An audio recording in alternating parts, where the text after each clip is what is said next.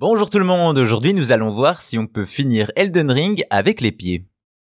À moins que vous n'ayez passé plus d'un an dans une grotte, il est certain que vous ayez entendu parler d'Elden Ring, dernier titre du studio From Software.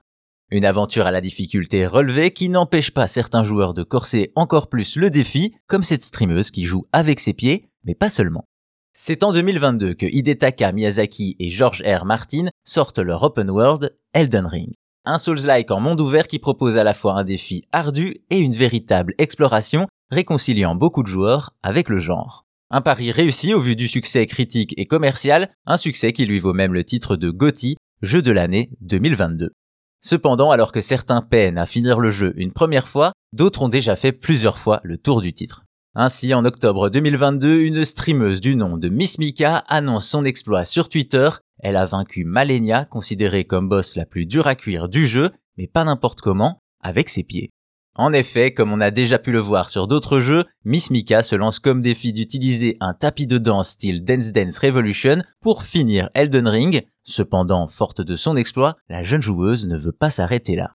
C'est ainsi qu'un mois plus tard, elle se lance un nouveau défi que beaucoup, dont elle, déclaraient impossible, l'Ultimate Challenge Run. L'objectif, finir deux parties d'Elden Ring en même temps. Pour ce faire, Miss Mika joue une partie avec ses mains à l'aide d'une manette classique sur PlayStation 5 et une autre avec ses pieds à l'aide de son tapis de danse sur PC, le tout simultanément. Évidemment, c'est plus facile à dire qu'à faire, il faut une concentration constante sur deux écrans et désynchroniser les mouvements de ses jambes de ceux de ses mains une tâche qui s'annonce impossible.